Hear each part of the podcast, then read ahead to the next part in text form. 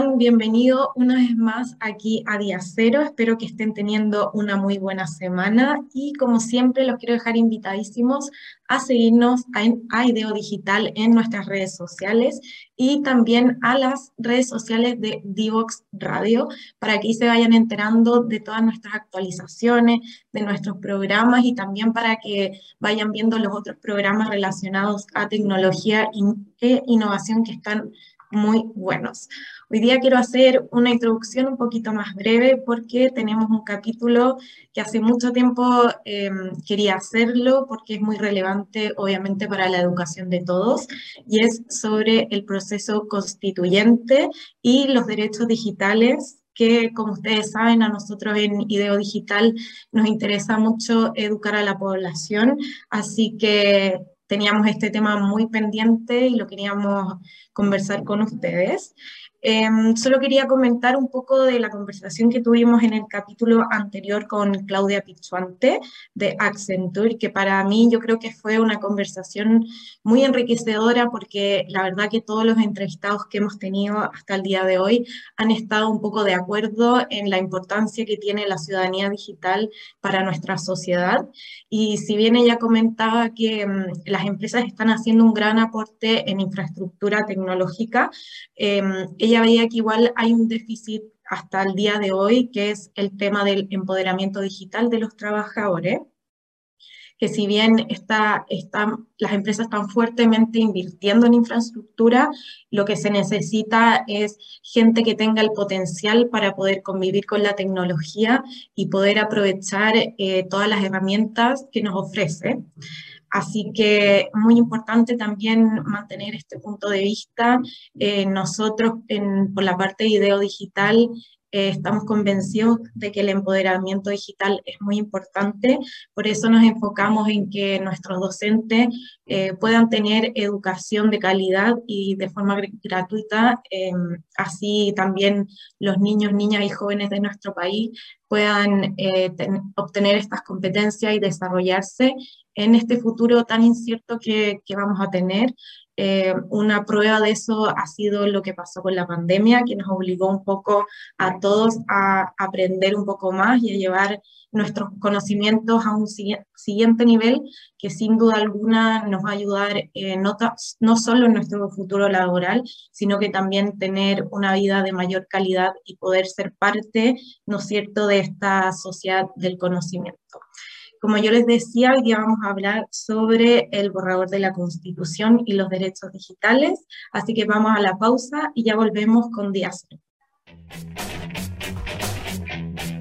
Divoxradio.com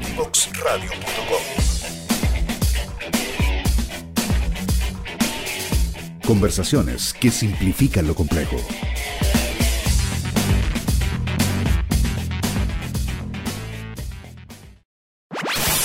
Conoce toda nuestra programación en www.divoxradio.com.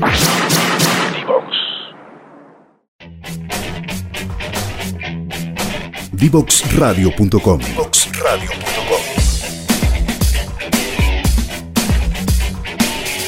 Conversaciones que simplifican lo complejo.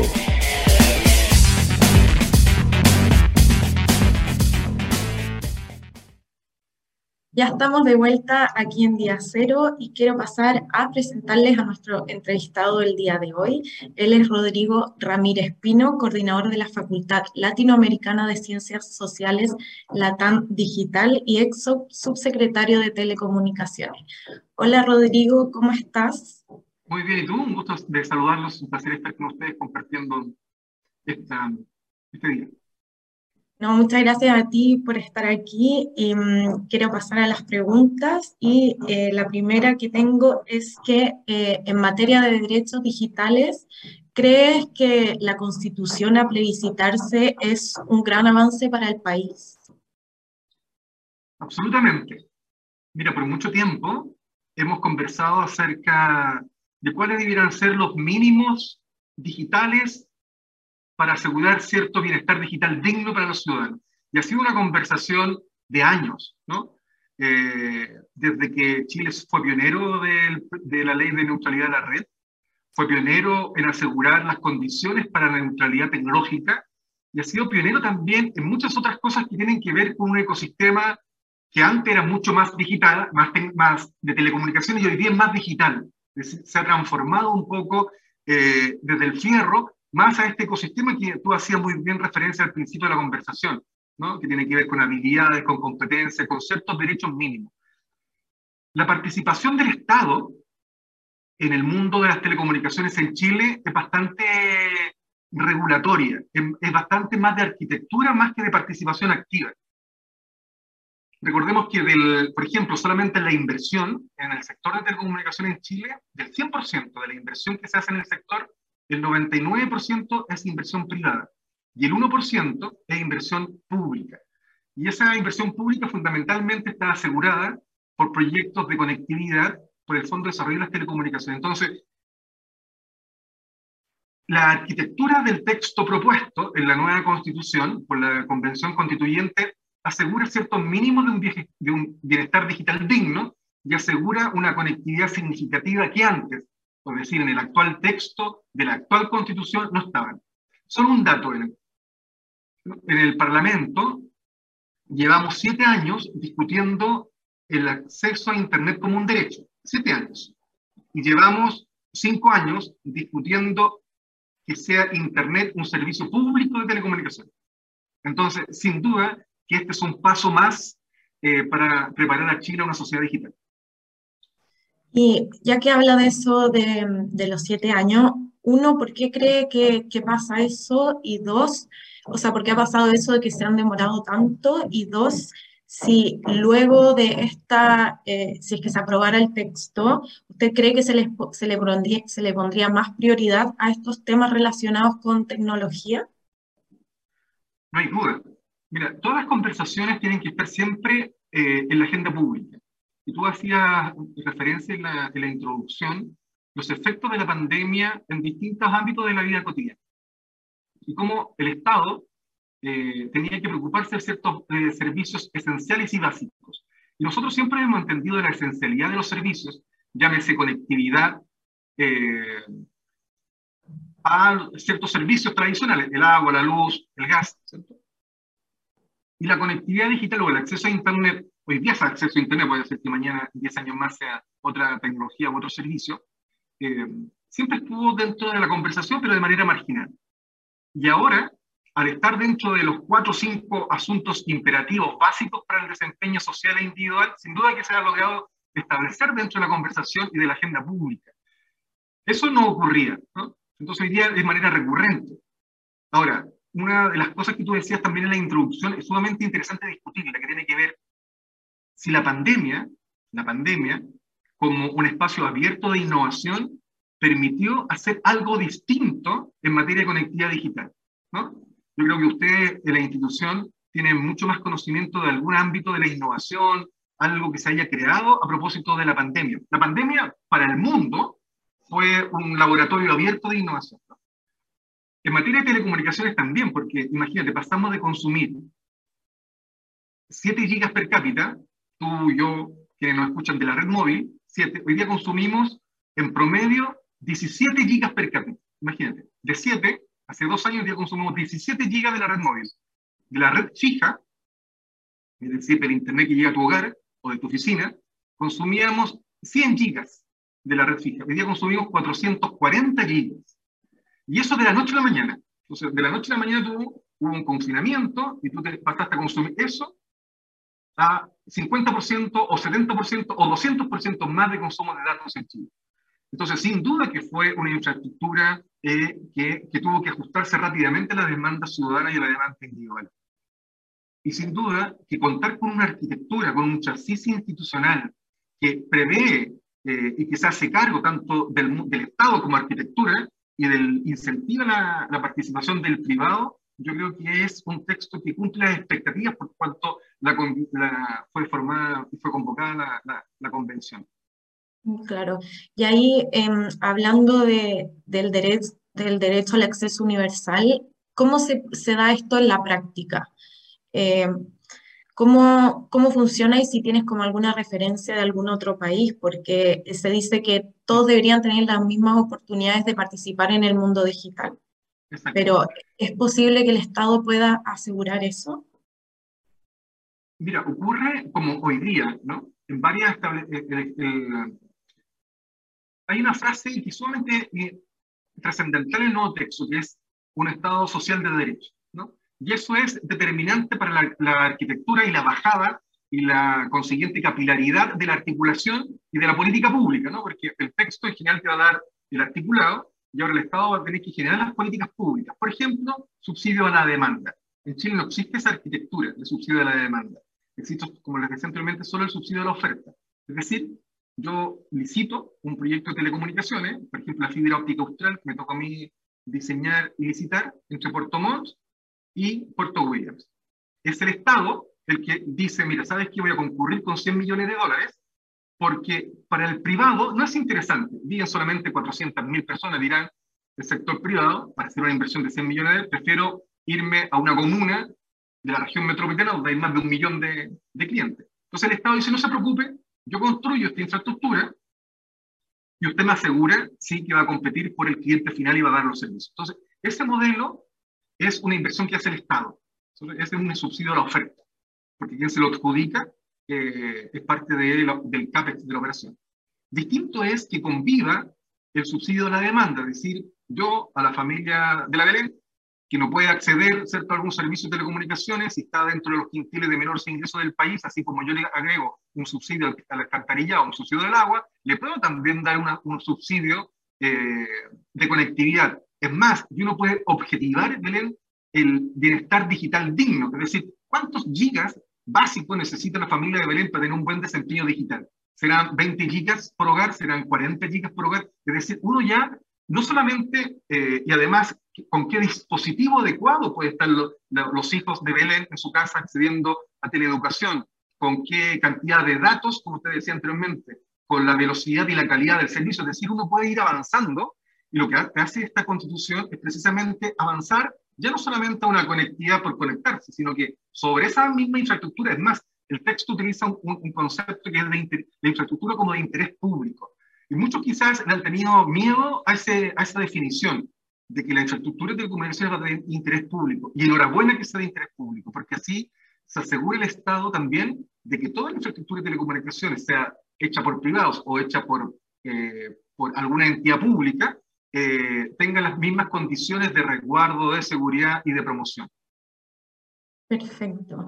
Y ahí eh, yo estuve leyendo una columna tuya que publicaste en el mostrador y mm, quería preguntarte em, por qué tú mencionas que em, los derechos digitales son derechos humanos. ¿Cómo podríamos explicar eso? Porque, ¿qué es lo que uno asegura en el ambiente digital? Que las cosas y las convenciones y los tratados que tú tienes en el mundo análogo también estén expresados en el mundo digital. Si yo en el mundo análogo me tienen asegurado el respeto y la dignidad de las personas, bueno, el derecho digital o el ambiente digital también me lo tienen que asegurar. Si yo tengo asegurados ciertos accesos en el mundo análogo, esos mismos accesos también en, el, en la esfera digital. Es, un, es la definición de asegurar la dignidad y los derechos humanos en el ambiente digital es la expresión o la correlación tal como la sociedad ha avanzado en asegurar los derechos mínimos para los ciudadanos en el mundo análogo, llevarlo al mundo digital. Por tanto, toda la literatura y todos los organismos internacionales aparten de esa definición. Cuando hablamos, ¿de qué estamos hablando del derecho digital? Bueno, no más que es tan simple, es llevar lo que la sociedad ya ha consagrado en el mundo análogo, también llevarlo al mundo digital. Perfecto. Y en relación con, con, lo, con el tema de la educación digital, el texto hace referencia a algo de esto con la alfabetización digital, pero ¿crees tú que, que falta más de ese contenido? Porque eh, yo pienso que si ya se están haciendo como grandes avances, por ejemplo, en el acceso y también en la modernización del Estado, eh, debemos asegurar que los ciudadanos eh, tengan estos conocimientos para poder relacionarse también con el Estado y con el futuro laboral sin duda. Eso, lo que tú mencionas, Belén, es quizás lo más estratégico. Chile ha avanzado bien, uno puede dar buenas cifras en materia de despliegue de infraestructura, conectividad, Nosotros pasamos del año 2014 al 2018, donde la mitad de la población chilena no accedía a Internet, a que sí accediera a Internet, solo en cuatro años. Es decir, Chile, Chile como país tiene el giga más barato de, de Latinoamérica. Nuestro giga cuesta 0,87 dólares versus 4 dólares en Argentina y 8 dólares en México. En materia de despliegue de infraestructura conectiva, de la infraestructura habilitante, creo que Chile ha hecho bien su trabajo. Pero dentro de los grandes déficits es un poco lo que tú mencionas. Si estamos de acuerdo, a propósito de lo que ustedes decían en la introducción, de que tenemos una carencia de habilidades y competencias digitales, tanto para el trabajador, para el profesor, para la educación, ¿qué tenemos que hacer? ¿Qué, ¿Qué, tenemos que esperar para que ocurra? En el artículo 22 de la propia texto propuesto dice, específicamente habla del derecho a la educación digital como al desarrollo del conocimiento y pensamiento y lenguaje tecnológico y gozar de sus beneficios. Cuando uno habla con un profesor y cuando uno ve la experiencia, estamos hablando de un ambiente digital cuando el profesor reproduce las 45 horas pedagógicas a través de Zoom. Es un proceso que a ti y a mí nos tocó, ¿no? A mí como profesor universitario me tocó, ¿cierto? De la noche a la mañana tener que desplegarme a una plataforma como la que estamos ahora y pasar mi cátedra o mi curso, ¿cierto? De 45 minutos llevado a esta versión. Pero realmente estamos haciendo educación en un ambiente digital, cuando reproducimos lo análogo en este ambiente, si sabemos que los niños no tienen ese tiempo de, de dedicación ni de concentración, eh, yo creo que ahí nos falta mucho que avanzar. Porque sabemos, además, si eso tú lo llevas a las desigualdades digitales perpetuas, edad, género, ingresos, si lo llevas tú además al campo de la ruralidad, de los colegios rurales de la enseñanza técnico-profesional, el abismo y la brecha te va creciendo más. Cuando la sociedad o, o las autoridades o en general el ecosistema dice, ¿sabes qué? Hay que introducir el pensamiento crítico, el pensamiento creativo y el pensamiento en computación desde un inicio. Bueno, lo que pasa es que tenemos que ir derribando esos mitos porque nuestra experiencia dice que eh, hay mucho resguardo del aula y del contenido por no cambiar, por no ajustarse a la dinámica del cambio. Entonces tú tienes, por ejemplo, en colegios técnicos profesionales que enseñan telecomunicaciones en Chile en su vida han visto lo que es una fibra óptica, en su vida. Nos consta con el gobernador Jorge Frías cuando fuimos a inaugurar la fibra óptica austral en el colegio técnico profesional de la región, los niños no habían visto nunca lo que era un cable de fibra óptica. Entonces tú dices, mira, acá hay varios espacios de convergencia de ecosistemas que se, están, que se tienen que fusionar. El ambiente de la innovación de la propia industria, que está constantemente innovando, cambiando, introduciendo nueva tecnología, el sistema formativo formal el sistema formativo laboral. Tienen que leerse, tienen que juntarse en alguna parte. No es posible hoy día que ciertos funcionarios o ciertos trabajadores de empresas que hacen de conexiones de, de enlaces o de, llevan servicio de internet a las casas, los niños sepan más que los propios trabajadores o, o la, gente que va a arreglar algún servicio de internet. Entonces yo creo que hay una brecha que se ha ido perpetuando y yo creo que lo que asegura este texto por lo menos es decirle al Estado, a la sociedad chilena, mire, al estar consagrado este derecho a la educación digital y que le garantiza a la sociedad beneficiarse de ello, el paso siguiente es que instituciones como la de ustedes, que han peregrinado permanentemente en concientizar a la escuela, al profesor, al alumno, es hacer un cambio transformador, pero desde la lógica del ecosistema. Esto no solo va a resolver el profesor en el aula, sino hay un ecosistema que lo está apoyando. Si está la industria, si está la innovación, y no solamente la innovación desde el punto de vista de la empresa tecnológica, sino que del mundo rural. Uno se va, se va encontrando con muchos desarrollos, aplicaciones que van emanando de los propios territorios, aplicaciones de teléfonos móviles para mejorar la cosecha ¿cierto? de berries en la región del Maule. Es decir, aquí hay un ecosistema que no se lee, que no ha permeado, que no ha permeado el, eh, la malla curricular. Entonces tenemos mallas curriculares de hace 10 años. Y 10 años para nuestra industria o para el aprendizaje es una eternidad. Entonces, esto no se trata de ir generando cambios permanentes, pero sí darle la continuidad del cambio. Entonces, tenemos mallas curriculares que se enseñan en la universidad, por ejemplo, que aseguro hoy día que muy pocas carreras de telecomunicaciones se enseñan la nueva red o los nuevos core de 5G, cuando en Chile ya se está desplegando 5G. Entonces, ¿dónde está ese conocimiento? ¿Está solamente la industria?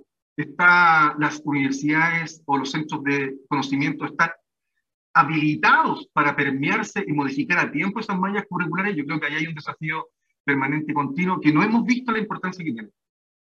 Y ahí em, has hablado de un tema muy importante eh, y tú que sigues muy de cerca el proceso, eh, estos temas que estamos ahora conversando em, fueron temas de debate en este proceso o como tú dices, eh, se mantuvo prácticamente en la industria. ¿no? no, yo creo que la gente quizás no, no tenía la oportunidad de, de, meterse o interesarse como fuera trabajo de la convención. Eh, precisamente estos temas de conectividad estuvieron radicados en la Comisión de Conocimientos, de Tecnología e Innovación de la Convención, liderados por la Convención Dorador. La convencional Dorador, una académica de la Universidad de Antofagasta que lideró precisamente este tema. Entonces, estuvo dentro de la conversación de un ecosistema. Entonces, si tú ves, por ejemplo, el tema de los derechos o del ámbito digital, están los derechos digitales, por una parte, eh, están los derechos de universalidad de acceso a Internet, que son como el habilitante, pero paralelamente está el impacto de la ciencia, de la innovación y el conocimiento, está el impacto de la educación digital, está el impacto de la protección de los datos personales, de la ciberseguridad, de la confianza digital. Es decir, si tú me preguntas a mí, ¿no? yo hablo como un simple ciudadano, la arquitectura está bien resuelta, eh, no es estresante, no es una superinflación de derechos, no es algo que tú eh, te asustes al leer, tú dices, que ¿La sociedad chilena está de acuerdo de la universalidad del servicio? Yo creo que hoy día nadie está en desacuerdo, ¿no? ¿Está la sociedad chilena de acuerdo a promover la educación digital y los beneficios? Yo creo que hoy día nadie. O sea, no es una, un articulado en donde tú puedas encontrar un oponente. Quizás la pregunta siguiente es, bueno, ¿cómo lo hacemos? ¿no? Eh, y ante el Estado que miraba desde la vereda, hoy día sí tiene una participación. Y enhorabuena que la tenga con esto el, texto constitucional no dice vamos a estatizar lo digital, sino que voy a dar herramientas, ¿no? Voy a, si el mercado no va a zonas que son económicamente poco rentables, bueno, el Estado eh, las condiciones para que eso ocurra, ¿no? Porque la empresa o el mundo privado no es un negocio, ¿no? Entonces, el Estado en materia de telecomunicaciones eh, es como le llama la atención, es, ok, aquí tenemos una ruralidad que está quedando muy atrás, tenemos brechas de ingreso, de, de, sexo, de edad, de género, eh, donde tenemos que hacer algo, si no vamos a perpetuar esta desigualdad. Sí. Eh, Rodrigo, eh, quiero pasar ahora a nuestra sección Yo Recomiendo, porque ya se nos está yendo el tiempo para que nos des tu recomendación. Mira, a propósito de lo que se ha discutido, Belén, hay una tendencia sobre mm, el, la estética del, em, del, emprendimiento tecnológico, ¿no? Es como cuando tú lees las columnas de los días domingos del, del mundo del startup y tú dices, mira, esto tiene, tiene fashion, tiene cierto, tiene cierto glamour, eh, pero radica también ciertas problemáticas, ¿cierto?, de este mundo tecnológico de emprendimiento. Hay una película que se llama La batalla por Uber, una serie de televisión que está en Apple TV, junto con Paramount, y que detalla la vida y del negocio, ¿cierto?, de fundador de la plataforma Uber, de cómo fue generando su imperio, de cómo fue desafiando la normativa, en este caso la normativa de transporte, cómo fue convirtiéndose en una plataforma de transporte, pero sin tener vehículos propios.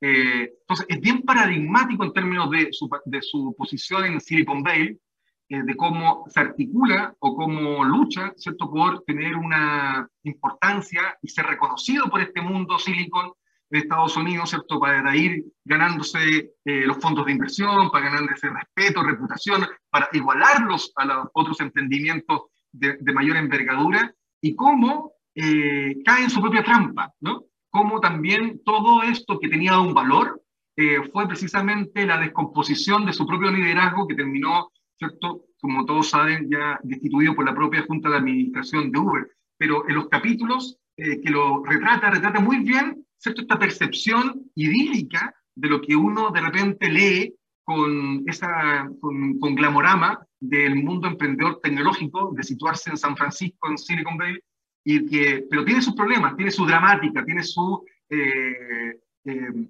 asuntos que te llaman a pensar de que eh, hay ciertos mínimos de la propia tecnología que cuando te pasas de listo terminan siendo jugados en contra. Entonces, si tú me dices qué recomendaría a propósito del mundo tecnológico para que les guste este mundillo, esta, esta serie La batalla por Uber que está en la plataforma Apple TV y en Paramount.